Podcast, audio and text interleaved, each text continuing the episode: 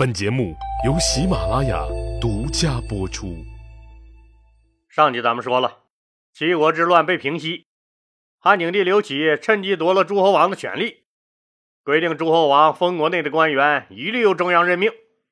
这还不是最狠的，最狠的是规定诸侯王以后不得再参与地方政务的管理了，只能按朝廷规定的数额收取自己封国的租税作为俸禄。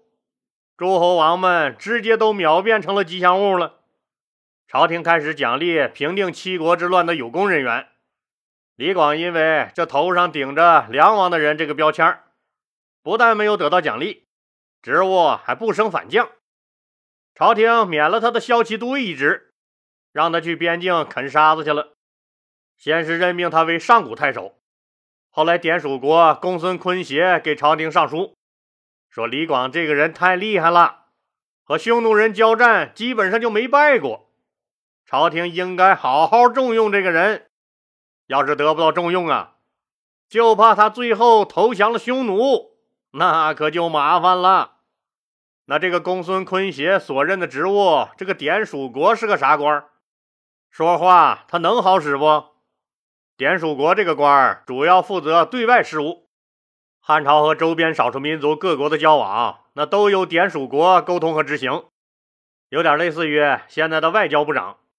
他是对少数民族情况最了解的人了，他说的话，皇帝当然要考虑采纳了。所以李广这才又升任为上郡太守，后来又先后担任过陇西、北地、雁门、代郡、云中等地的太守。您一听这几个地方都头疼是不？那都是对敌斗争的最前线了。李广以打硬仗闻名，他最后似乎成了救火队队长，哪里危机去哪里。老李为啥很大篇幅说这个李广啊？因为他抵御了外族入侵，保护了中华大地不被外族侵略，真正做到寸草必争，寸土不让。六十多岁了，那还光着膀子和匈奴人对着拼刺刀呢。他的一生只因为梁王刘武给他递了一个大将军印，他智商欠碎，这脑子一抽，伸手往回这么一接，完了，一生的命运就此改变。政治这个东西，我还真玩不转，还不如我去边境砍人舒坦呢。李广摇着头。苦笑了一声，他这事儿引得初唐四杰之首的唐代著名诗人王勃都替他打抱不平，说了句流传千古的话：“封唐易老，李广难封。”这里的“李广难封”，说的就是咱们这位李广同志一生战功赫赫，就是得不到应有的封赏。为啥这么大篇幅说李广啊？因为最近发生了一事儿，老李研究了几十年历史，特别尊崇像李广这样为国戍边、保家卫国的英雄，他们是国家永不褪色的界碑。时光又往后转动了将近两千二百年，今天的隔壁阿三儿仍然觊觎我国的领土，在二零二零年六月中印的加勒万河谷保家卫国的冲突中。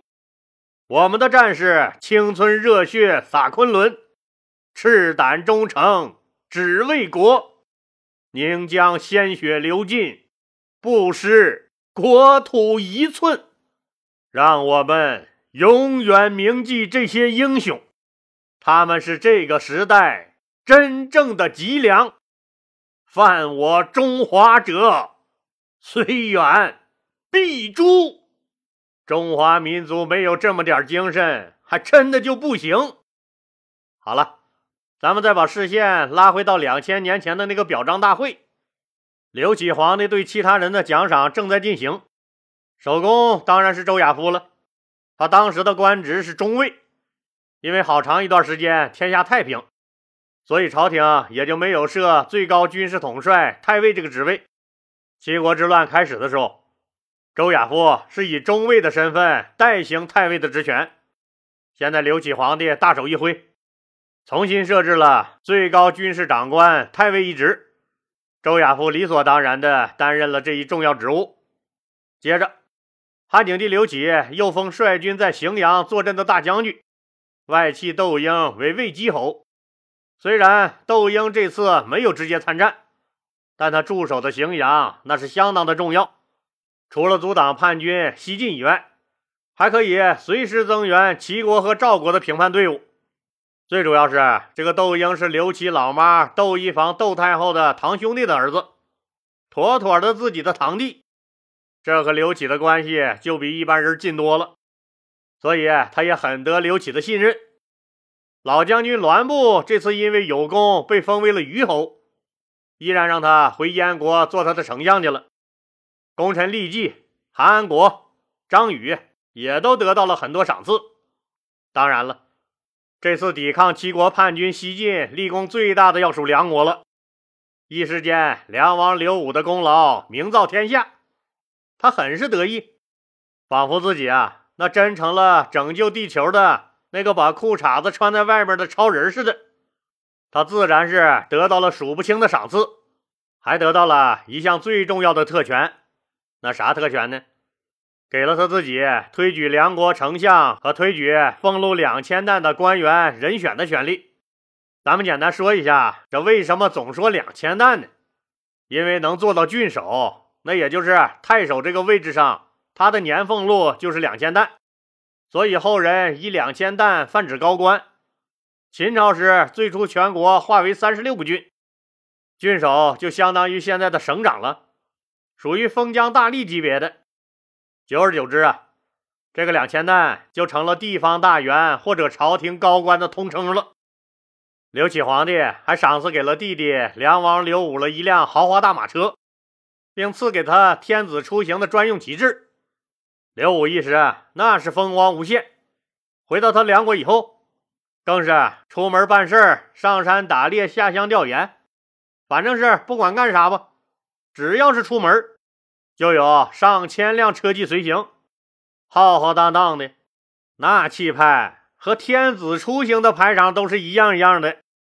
而且这次平定七国之乱后的统计数据显示。说刘武的梁国呀，他所斩杀和俘获的吴楚士兵和物资的数量，那和朝廷基本上一样多。由于这次又得到了很多赏赐，梁王刘武在七国之乱后实力反而更加壮大了。他的封地北以泰山为界，西达高阳，共有四十多座城池，而且多数都是大县。刘武越发张扬和傲娇了，他四处招揽人才。把天下豪杰和名士那都重金招揽到了他的梁国。刘武还下令大量制造弓弩、矛戈等武器，数量累计达到几十万件。这是不是就太吓人了？这就让刘启皇帝很介意了。你这是想干啥呀？你呀，天下只有一个皇帝，你就是再立了功啊，再是我亲弟弟，啊，老太太再宠着你。那皇帝也是我呀，你这就是大大超越了人臣的本分呢。刘启一想起来，说当年老妈逼着自己表态，说以后要传位给弟弟刘武这事儿，就闹心。我为啥要传给他呀？我自己又不是没儿子。但自己当年那确实亲口说过，百年之后要把位子传给弟弟刘武的话，皇帝可是金口玉言呢。自己说出来的话，那咋能不算数呢？何况是当着老妈窦太后的面说的。刘启就琢磨着这事儿该怎么办。对了，干脆呀，我直接把我的儿子立为太子，断了你的念想得了。就在七国之乱结束的第二年，汉景帝四年，也就是公元前一五三年，刘启把自己的长子刘荣立为了太子。这个刘荣可不是嫡长子啊，刘启的薄皇后是奶奶薄太皇太后的娘家人，是硬塞给刘启当皇后的。刘启不咋喜欢她，基本上不和她上床，就是为了应付事儿和她来那么一小下，最后那点精华那也是不会留在他的体内的。所以这个皇后她根本就不可能有儿子。现在被刘启立为太子的刘荣，那他的亲妈是刘启的宠妃骊姬。这个骊姬深得汉景帝刘启的喜爱，那喜欢他到什么程度呢？刘启虽然后宫有几百几千个老婆，但有一段时间，刘启每天都在骊姬宫里过夜，以至于刘启的前三个儿子刘荣、刘德、刘延瑜都是骊姬生的。那别的妃子不会生孩子吗？当然不是了。刘启就没闲工夫搭理他们，他们和谁生孩子呀？骊姬的儿子被封为了太子，骊姬可高兴坏了。有几次，那汉景帝刘启和他缠绵到激动的时候，那也说过要废了薄皇后，把她封为皇后的话。骊姬更骄傲了，我就是未来的国母啊！当然了，就是天天抱着大猪肘子啃，也有腻的时候，偶尔吃点小白菜那也觉得挺提神醒脑的。给刘启提供小白菜的是他的亲姐姐馆陶长公主刘飘。刘飘可不是个普通人，她是汉景帝刘启的同父同母的姐姐。窦漪房窦太后一共生了仨孩子：长公主刘飘、汉景帝刘启、梁王刘武。梁王刘武远在梁国，刘启又是日理万机的皇帝，窦太后身边就剩下这么个闺女了。何况窦太后因为生病还失明了，刘飘经常来看望老妈。娘俩一唠嗑就能唠一天，反正这长公主刘飘也不用挣钱养家，也不用接送孩子，也不用给老公做饭啥的，没事就唠呗。娘俩，再加上刘飘心机很深，最知道怎么讨老妈欢心了。老妈高兴听啥他就说啥，把老妈哄的是心花怒放。寂寞的窦太后就盼望着闺女来，自然对闺女刘飘宠爱有加。刘飘得到老妈的宠幸还没完，他知道弟弟刘启是皇帝，是最大的老板，未来的荣华富贵都还得靠这个皇帝弟弟，就琢磨着怎样讨好弟弟。你说给他送金银珠宝啥的吧，人家皇帝家啥没有啊？人家缺啥呀？真不缺你那点东西，这怎么办呢？刘飘突然想起来了。弟弟刘启虽然是皇帝，可他首先是个男人呢。只要是生理没啥问题，这男人哪有不喜欢女人呢？对，我给他送女人，这招好使吗？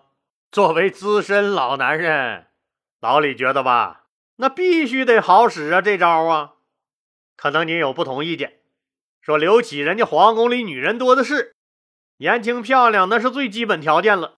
自己根本用不完，还用你刘飘去给找？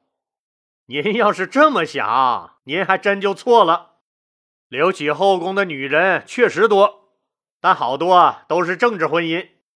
您想啊，就是那个母仪天下的皇后，那都是奶奶硬塞给他的，他根本就没有碰的欲望。其他的很多就更不用说了。实际皇帝的婚姻有时候就是一场交易。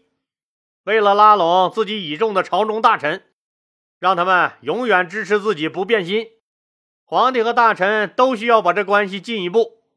怎么进一步呀？最好的办法那就是结亲呗。有闺女的送闺女，没闺女的你就送妹妹。防守边关的重要将领要拉拢不？各个郡的郡守，那些个封疆大吏要拉拢不？得了，您呢？把闺女或者妹妹送过来吧，咱们呀就是一家人了。文坛领袖、大网红们，这些个能给全国人民带节奏的人，要拉拢一下吧。得了，您呢，把妹妹送过来，咱就是一家人喽。我好了，你们才能好。所以给民间舆论带节奏时，那该往哪面带，心里都应该有点逼数了吧，我的大舅哥。而且这些个女人一到宫里，那不管是歪瓜裂枣还是呲牙咧嘴，那肯定是不能让人家从底层做起，最次也得封个美人啥的吧。这个美人可不是说你长得美啊，这是一个品级。哎，对了啊，借这个机会啊，老李再简单给听友们说一下西汉的后宫品级。上次呀，说这个刘邦后宫里吕雉和这个小三戚夫人闹腾的时候。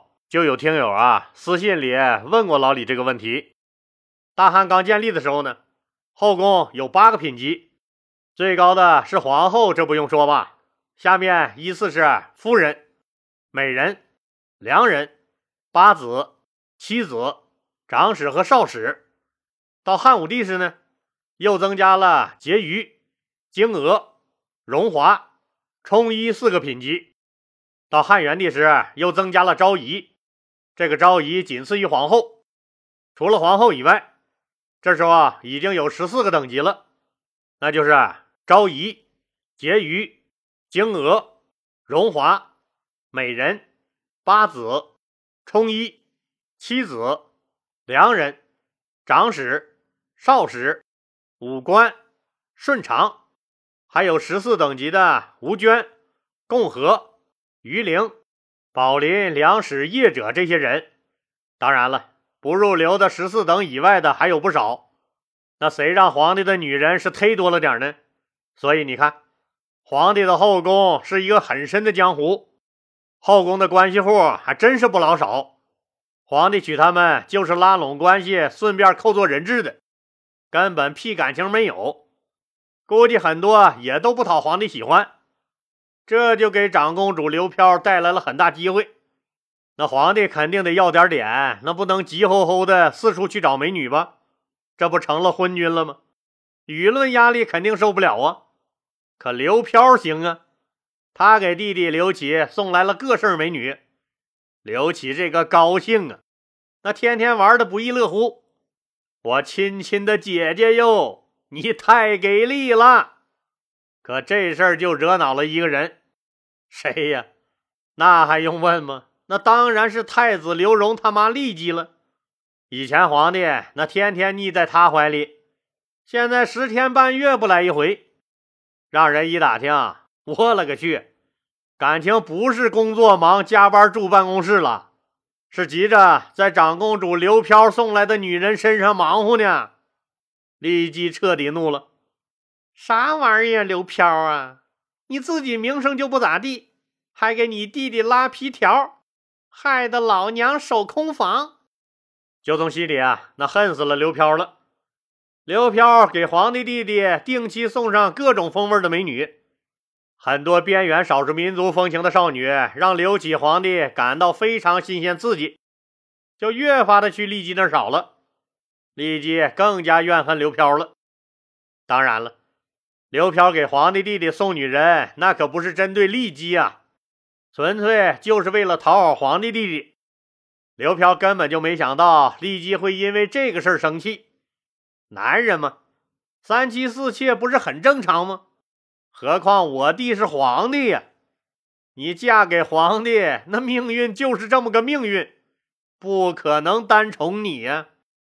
刘飘不但不想害丽姬，其实啊。他还想巴结丽姬呢，未来人家丽姬的儿子就是皇帝。八面玲珑的刘飘怎么会不抓住这个机会呢？这不，刘飘就来找骊姬了。那长公主刘飘找这个骊姬啥事儿呢？咱们呀，下集接着说。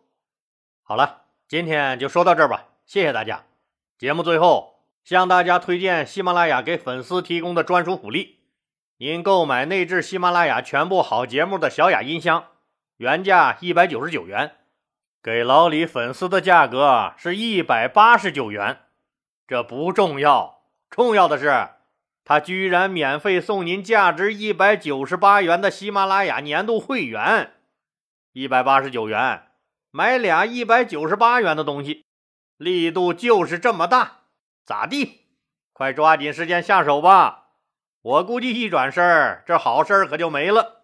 请您点击播放条上面的那个红色购物车，或者点击节目简介中的链接，也可以点击主播头像进入我的店铺购买。店铺里都是老李精挑细选出来的淘宝、京东为粉丝准备的特惠好物。您得了实惠，又支持了老李顺利晋级，何乐而不为？谢谢喽！